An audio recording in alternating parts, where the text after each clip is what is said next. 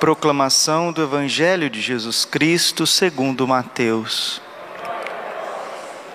Naquele tempo disse Jesus aos seus discípulos: Não junteis tesouros aqui na terra, onde a traça e a ferrugem destroem e os ladrões assaltam e roubam.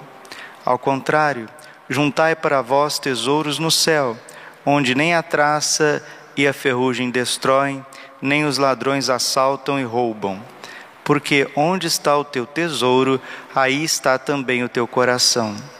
O olho é a lâmpada do corpo. Se o teu olho é sadio, todo o teu corpo ficará iluminado.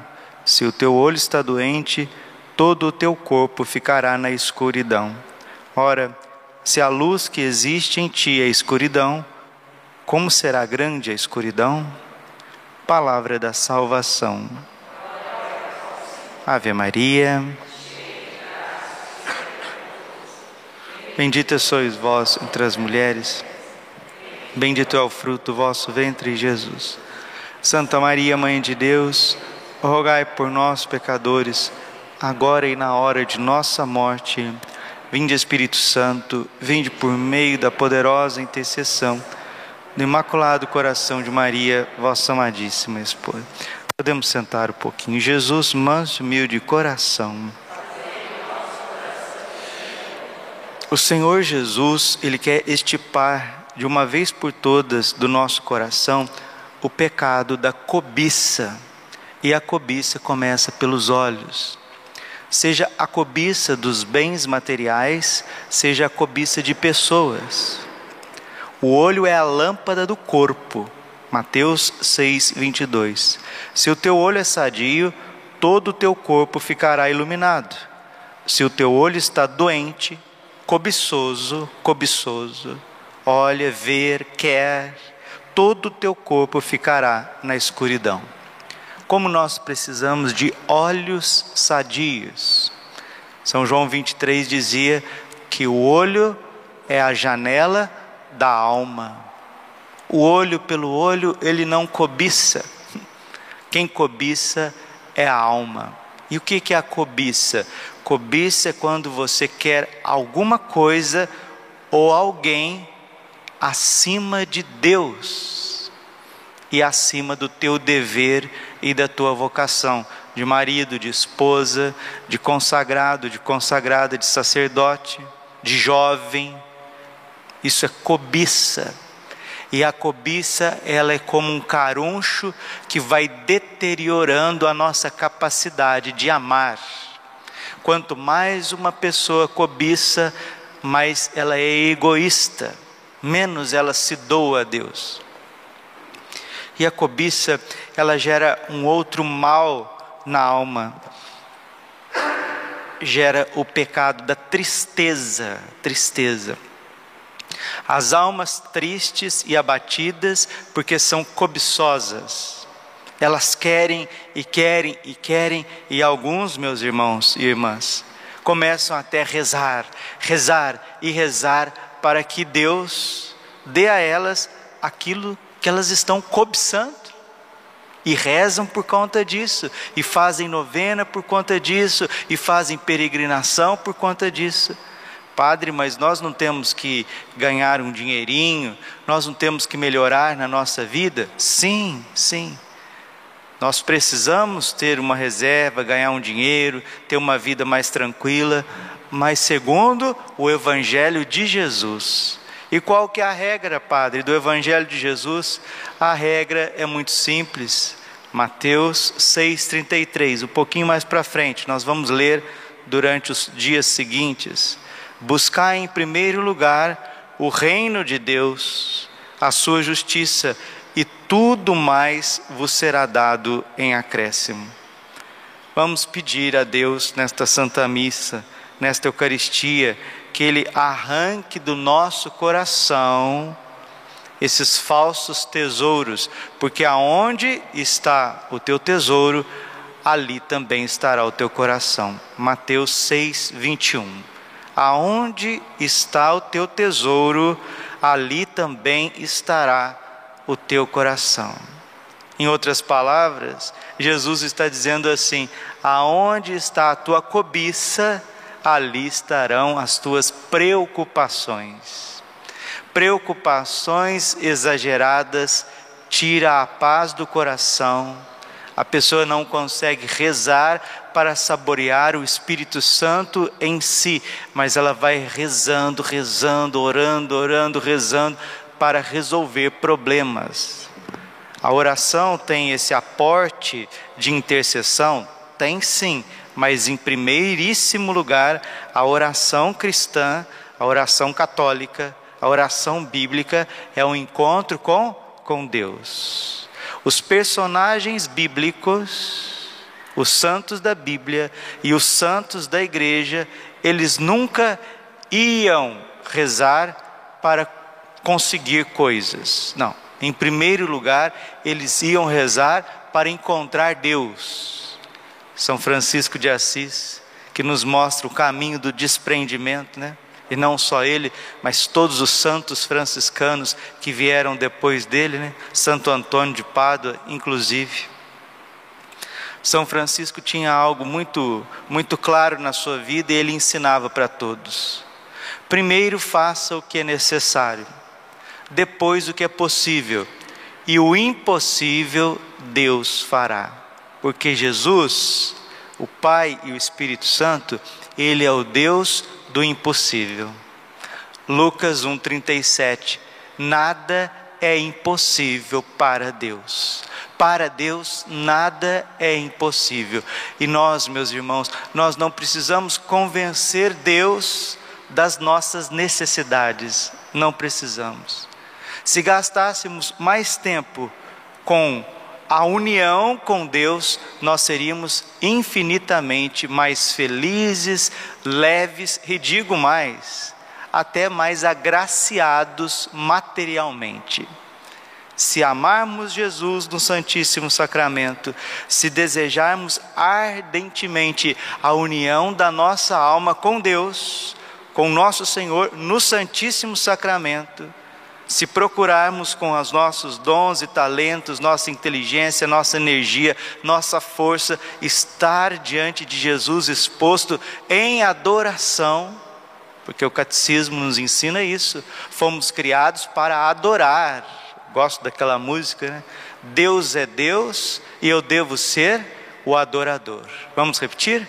Deus é Deus e eu devo ser o adorador. É para isso que você foi criado, para adorar. O verbo é adorar. Adorar. Se nós adoramos a Deus, fazemos o que é necessário. Depois, com a graça de Deus, com o impulso das virtudes que o Senhor vai nos dando, faremos o que é possível. E o impossível, o impossível nos será dado por acréscimo. São Francisco de Sales, no início da Filoteia, ele coloca algo muito bonito para nós. Nosso coração precisa ser grato, nós temos que ter mais gratidão por sermos cristãos. O Salmo 31, 131, que nós rezamos na missa de hoje, o refrão dele é muito bonito. O Senhor preferiu Jerusalém por sua morada. O Senhor preferiu Jerusalém por sua morada. São Francisco de Sales diz assim: agradeça a Deus. Quantas pessoas existem nesse mundo, nesse planeta? Hoje o planeta Terra tem mais de 7 bilhões de pessoas. 7 bilhões. Quantos são os católicos? Mais de um bilhão. Quanto que são, quantos que são os católicos que realmente valorizam a sua fé? 10% de um bilhão, uns 100 milhões. Desses 100 milhões, quantos que vêm à missa diariamente e recebem Jesus no Santíssimo Sacramento, têm como tesouro Jesus, amado Jesus, ferido Jesus, abandonado, Jesus crucificado, Jesus ressuscitado? Percebam que o Senhor preferiu Jerusalém por sua morada. Jesus te preferiu Quantos habitantes tem Várzea Grande?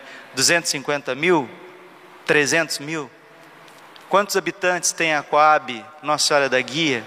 Quantas pessoas que estão aqui na igreja? Agora, o Senhor preferiu Jerusalém por sua morada. Essa é a graça das graças.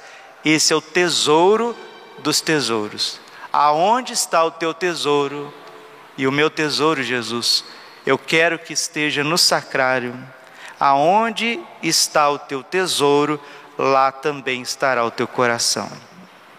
E para as alminhas unidas a Cristo, o Senhor disse algo a Santa Faustina que é muito belo e libertador. Diário de Santa Faustina, 1643. Ouve, minha filha, embora todas as obras que surgem da minha vontade estejam sujeitas a grandes sofrimentos, reflete se alguma delas esteve sujeita a maiores dificuldades do que a obra diretamente da minha redenção. Aqui que está, ó não deves preocupar-te demais com as adversidades, com os problemas. O mundo não é tão forte quanto parece. Sua força é estritamente limitada.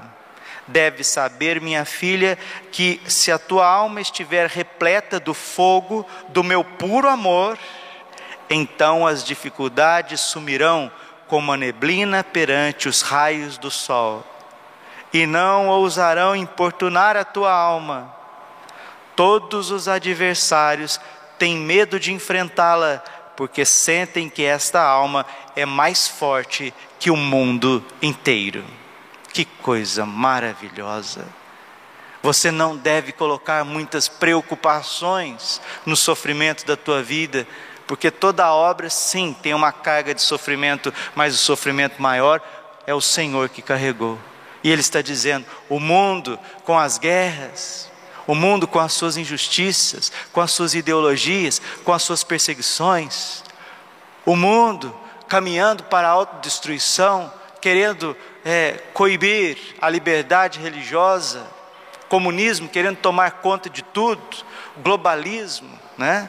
Essas famílias detentoras do poder, essas falsas democracias que vêm quebrando a soberania das nações, tudo isso que nós vamos percebendo, né?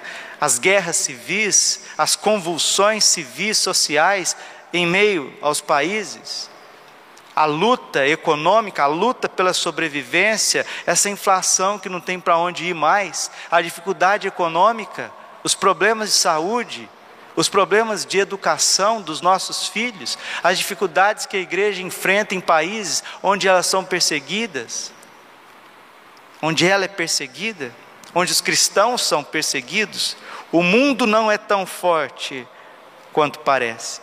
Sua força é estritamente, olha, Jesus vai usando advérbios de intensidade. O mundo é estritamente fraco, fraco. Esse sistema é frágil e ele vai cair da noite para o dia. Deve saber, minha filha, aqui que está, meus irmãos, e termino. Deve saber que se a tua alma estiver repleta do fogo do meu puro amor, então as, estas dificuldades sumirão como a neblina perante os raios do sol.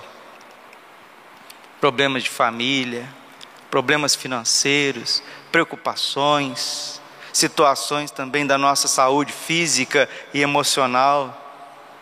Tanta gente vivendo a traição, precisando perdoar o marido, perdoar o esposo, a esposa, vivendo uma vida de cobiça, de viagens, sabe lá Deus aonde, com quem?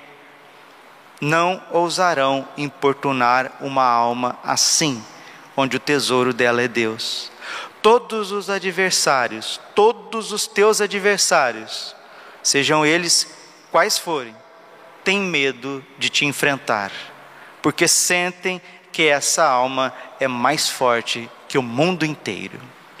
Que coisa maravilhosa!